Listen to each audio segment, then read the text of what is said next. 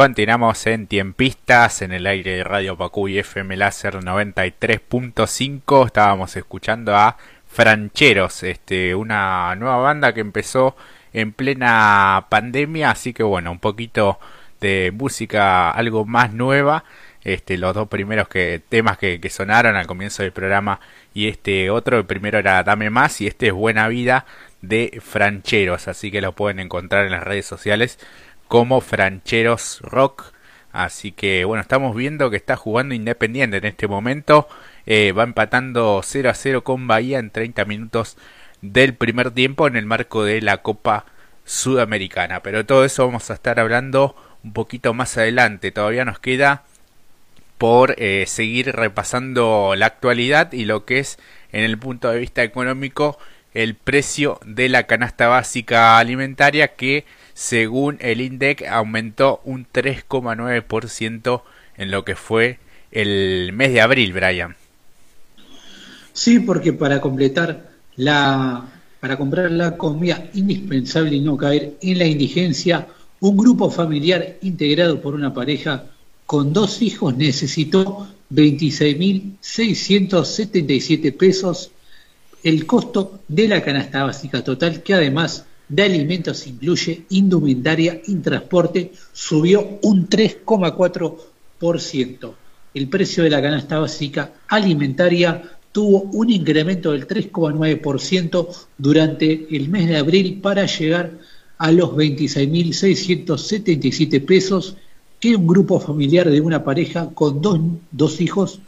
compre los alimentos indispensables y no caiga bajo la línea de indigencia, así lo informó el Instituto Nacional de Estadísticas y Censos, donde dio cuenta que el costo de la canasta básica total, además de alimentos, reúne indumentaria y transporte, donde subió un 3,4 eh, en abril, por, por el cual el mismo grupo familiar necesitó contar con ingresos por 62.957 pesos para no caer bajo la línea de pobreza. Recordemos que en los primeros cuatro meses del año la canasta básica total aumentó un, un 16,1% y la alimentaria el 17,6% en línea con la inflación. Esta diferencia se debe esencialmente a que las tarifas de los servicios públicos y el transporte tuvieron escasos aumentos por el, cual disminuyó la ponderación que tiene la comida dentro del índice y en los últimos 12 meses el costo de la canasta básica alimentaria avanzó un 49,1% y de la canasta básica total un 47,8% informó el INDEC y ante este aumento de los precios en los alimentos, el gobierno nacional viene deponiendo distintas políticas para contener el incremento de precios. Una es la que tocamos en el bloque anterior con esta suspensión de las exportaciones de carne durante 30 días anunciada en el día de ayer. Así es, así que bueno, todos estos aumentos sumados a lo que ocurrió ya el fin de semana con el aumento en todo el país del 5% en lo que tiene que ver con las naftas. Así que bueno, este es una situación eh, muy compleja y muy difícil de poder eh, sobrellevar entre lo que es el aumento de los alimentos, eh, el transporte y cómo eso también se va a trasladar directamente a los precios. La verdad que hay algunas decisiones que por un lado eh, priorizan un poco cuidar el bolsillo, como son, eh, veremos qué resultado da, ¿no? Pero a priori esa es la intención el, en cuanto a la carne y por otro, eh, seguir aumentando el precio de los combustibles, en este caso las naftas un 5% en todo el país y en los últimos meses, desde que arrancó el año, me acuerdo que en enero creo que hubo dos aumentos seguidos en el mismo mes, eh, ya van más meses, eh, más aumentos que, meses, por lo menos no hay un mes en el que en el que no aumente. Ahora dijeron que este va a ser el último, pero no sé, parece que hay un vientito en el exterior y ya repercute directamente eh, en nuestro país con lo que son los precios de los alimentos y en este caso también lo que tiene que ver con los con los combustibles, ¿viste? Para aumentar hay cualquier tipo de excusa, y los, los argumentos son bastante, pero bastante pobres, ¿no? Sí, que las commodities y el precio de la soja en Chicago, no sé, explotó uno lo dio claro. Qatar, ¿viste? Pero, pero incluso... bueno, es el último aumento del año, vamos a ver si realmente la petrolera lo cumple. Sí, y sobre todo... En, en mayo. Claro, y, y quien pone esto es eh, IPF, que es eh, quien también oficia de referencia para el resto de las de las petroleras, ¿no?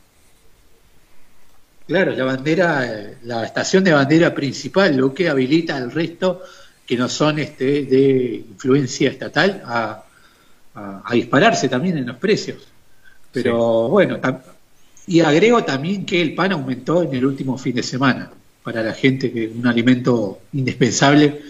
para la gran mayoría, ha aumentado la bolsa de harina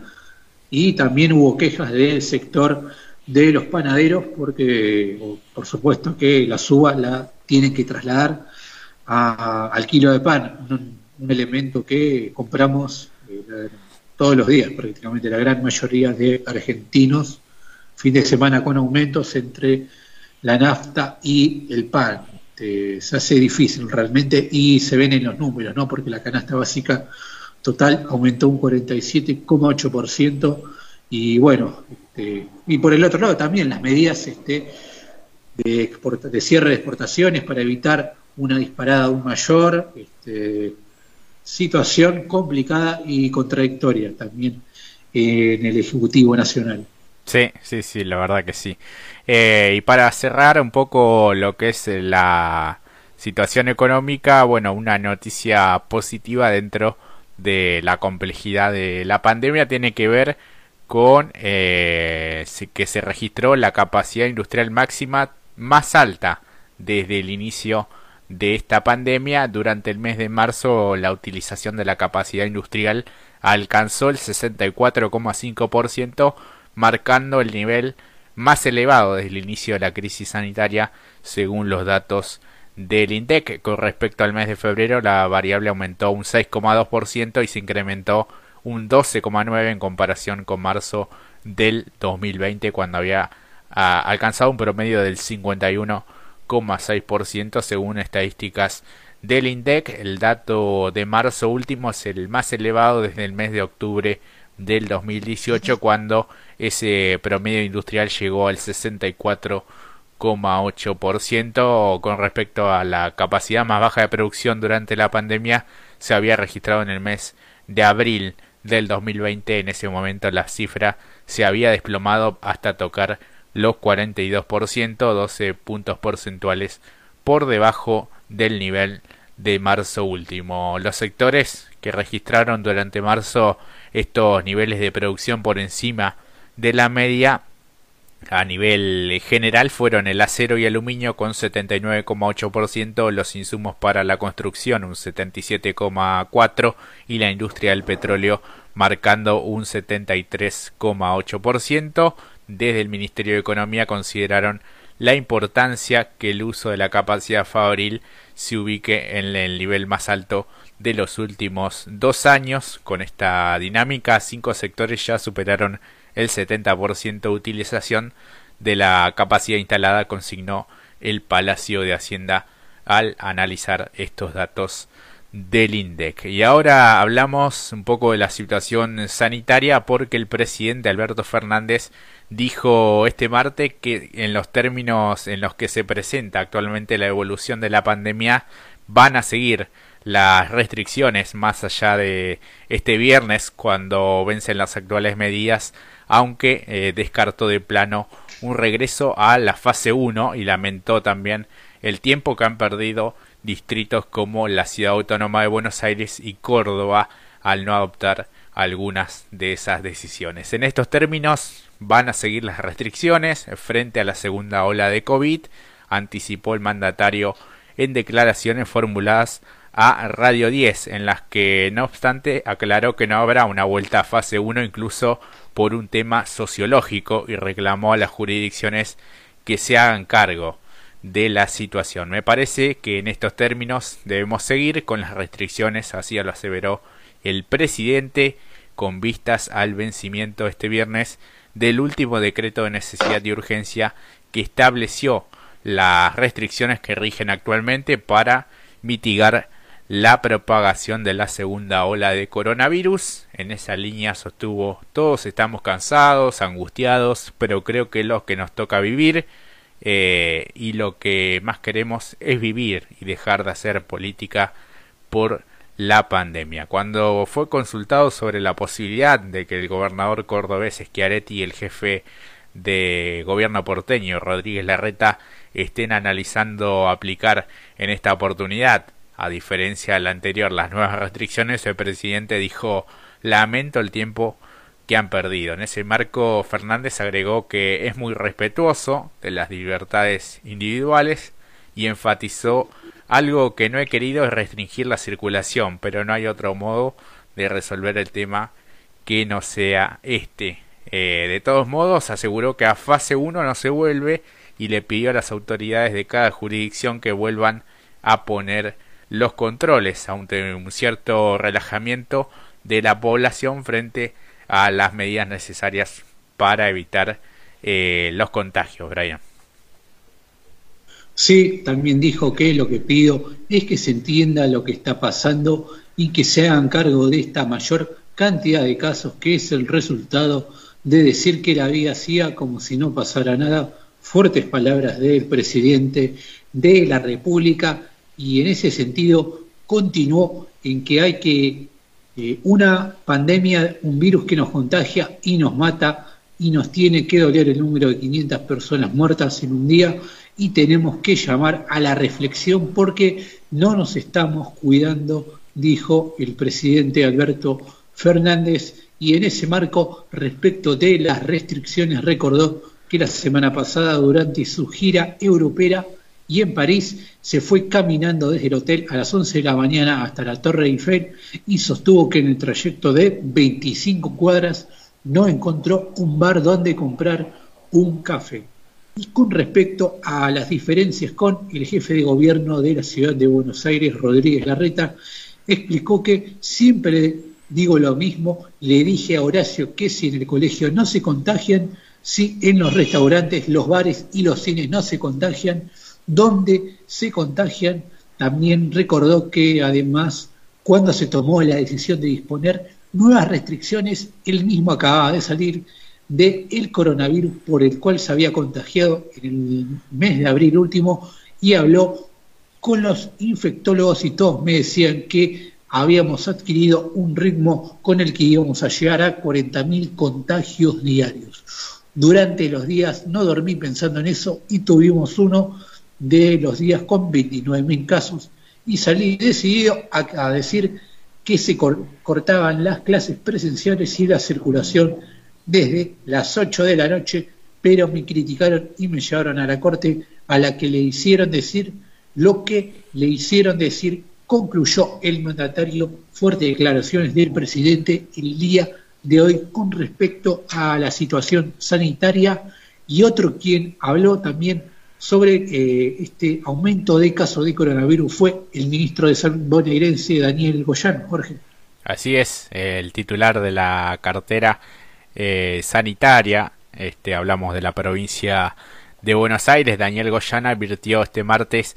que se ha detenido el descenso de casos por coronavirus y está aumentando la curva de contagios. Y destacó que la parte buena es que el ritmo de vacunación es importante. La provincia va a contar cuanto menos con casi 3 millones de dosis de vacunas en los próximos 25 días para completar los esquemas de AstraZeneca y de Sinopharm. Además, las 500.000 dosis semanales de Sputnik B alimentan expectativas positivas de vacunación masiva. En una rueda de prensa realizada en la Casa del Gobierno bonaerense y acompañado por el jefe de gabinete de la provincia, Carlos Bianco, Goyan informó que la, la curva de nuevos casos está aumentando a expensas de cómo crecen los contagios en el interior bonaerense. Por su parte, Bianco reveló que los municipios de Adolfo Alsina, Alberti, Coronel Suárez, Pergamino y San Pedro,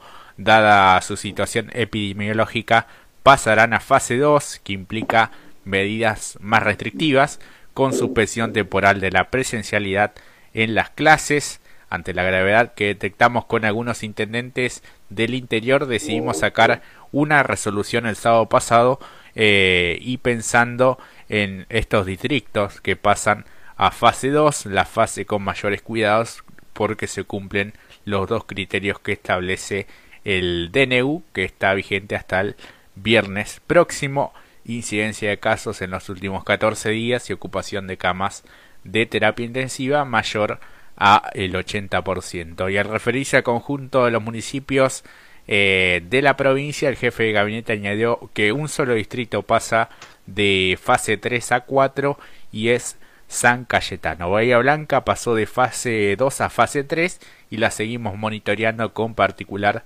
análisis por ser cabecera sanitaria. Repasó el funcionario eh, en su informe sobre estos municipios eh, de la provincia y añadió que 14 comunas pasan a fase 3 en alusión a a Arrecifes, Ayacucho, Capitán Sarmiento, General Guido, General Madariaga, General Pinto, General Viamonte, Guamini, La Prida, Lesama, Lobos, Patagones, Pellegrini y Ramallo. Tenemos 59 municipios en fase 2, 66 en fase 3 y 10 solamente en fase 4. Esos son los datos puntuales dentro de la provincia de Buenos Aires. Y el reporte de hoy también este, una cifra muy importante de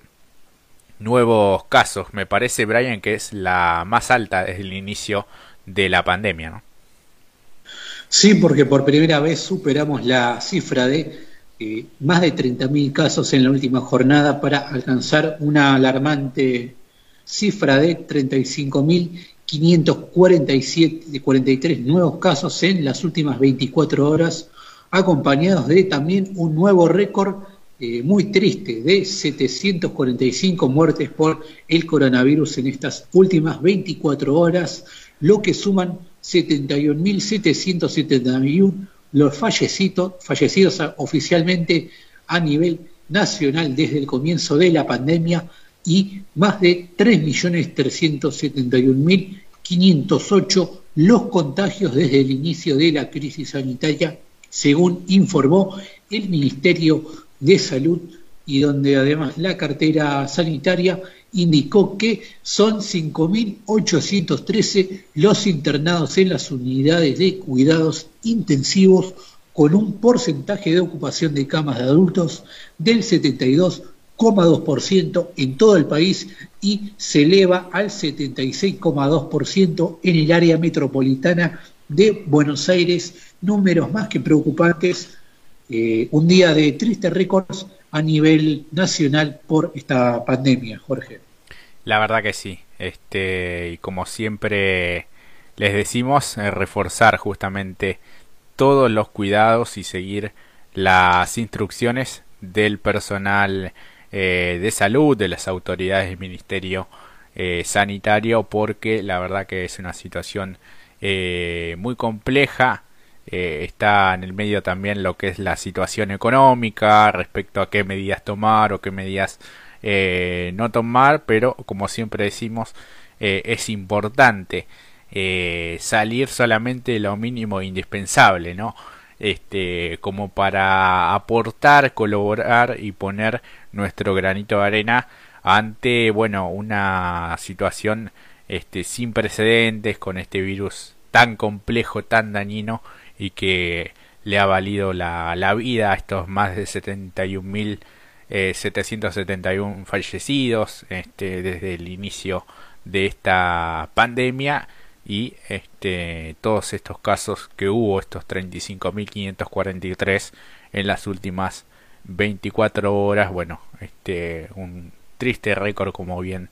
eh, decías. Y respecto a lo que es la vacunación, bueno, promueven justamente eh, la vacunación de personas gestantes con factores de riesgo. El gobierno bonaerense en este caso lanzó una campaña para convocar a vacunarse contra el coronavirus a embarazadas con factores de riesgo, ya que se comprobó que la mayor parte de ellas todavía no se había inscrito. Así lo informaron desde el Ministerio de Salud de la provincia. De acuerdo a la información oficial, de las 925 personas gestantes con diabetes registradas en el PRODIABA, que es el programa provincial de diabetes del Ministerio de Salud bonaerense, se verificó que 805 figuraban como no inscriptas, un 87%, un porcentaje muy alto, y que el 13%, es decir, 120 personas, ya se habían anotado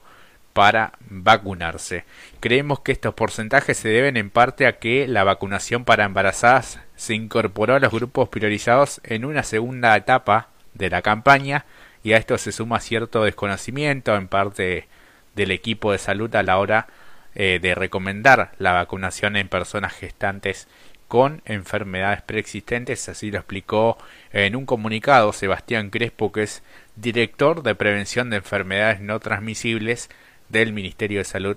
bonaerense. Por esa razón la cartera está contactando por teléfono a las personas gestantes con diabetes y otros factores de riesgo de coronavirus a fin de informarles que serán priorizadas para la vacunación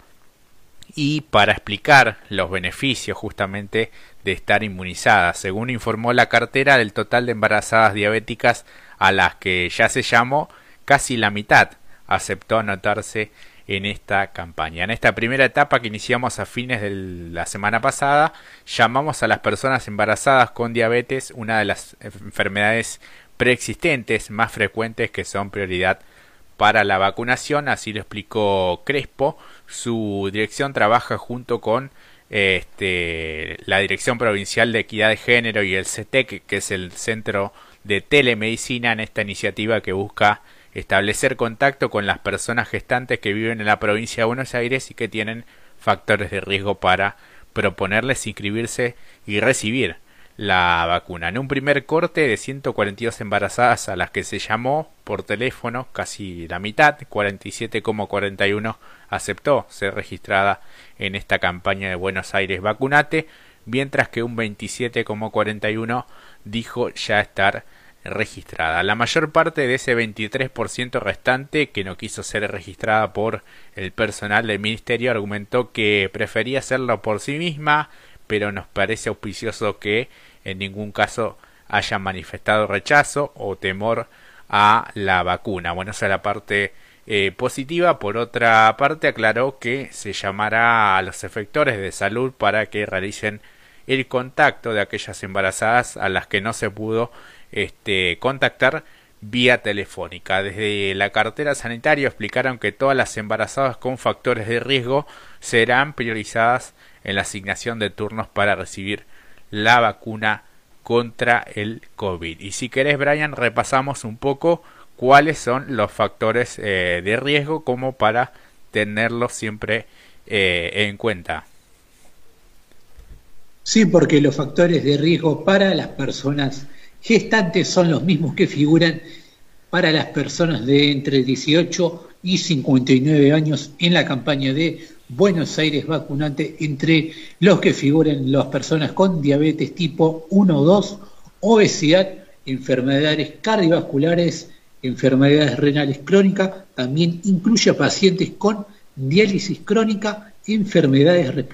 respiratorias crónicas y también se consideran aquellos que padecen cirrosis, personas con VIH, pacientes en lista de espera para trasplantes y, o personas trasplantadas, personas con discapacidad, residentes de hogares, eh, residencias y pequeños hogares, pacientes oncológicos y oncohematológicos según eh, o con diagnóstico reciente o enfermedad activa. Y además las personas cursando una tuberculosis, personas con discapacidad intelectual y del desarrollo que inhabilite las capacidades individuales de ejecutar comprender o sostener en el tiempo las medidas de cuidado personal para evitar el contagio de la transmisión del COVID-19 o personas que se encuentren institucionalizados en hogares o residencias de larga permanencia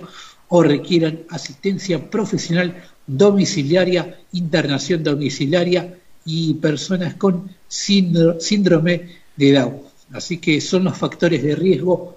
eh, a considerar para que este, para esta nueva etapa de la campaña de vacunación en territorio bonaerense. Así es, así que es importante anotarse, completar estos datos. Hay un apartado allí en el que se puede eh, tildar si, si están dentro de este grupo de, de, riesgo. En caso que no lo hayan hecho en tiempo y forma, siempre también se puede ingresar a la página y este, hacer eh, los, los, arreglos del, del, caso, ¿no? Este, y, prestar atención a la hora de completar el formulario. Así que este, me parece importante también que se descargue en la aplicación porque muchas veces el turno llega allí o por más que uno haya este, puesto el mail o el teléfono, siempre hay que estar atento a la aplicación. La verdad que no pesa prácticamente nada y, bueno, es, mucho más, más fácil este, y estar siempre atentos. Por lo menos entrar una vez por, por día y, y chequear si, si es que no llegó el turno porque por estas horas se están enviando varios de los turnos, así que sobre todo los que completan lo que es la, la segunda dosis, así que bueno, a, prestar atención y a, estar este, atentos a, esta situación. Así que bueno, cerramos todo, esta, todo este bloque eh, respecto a la situación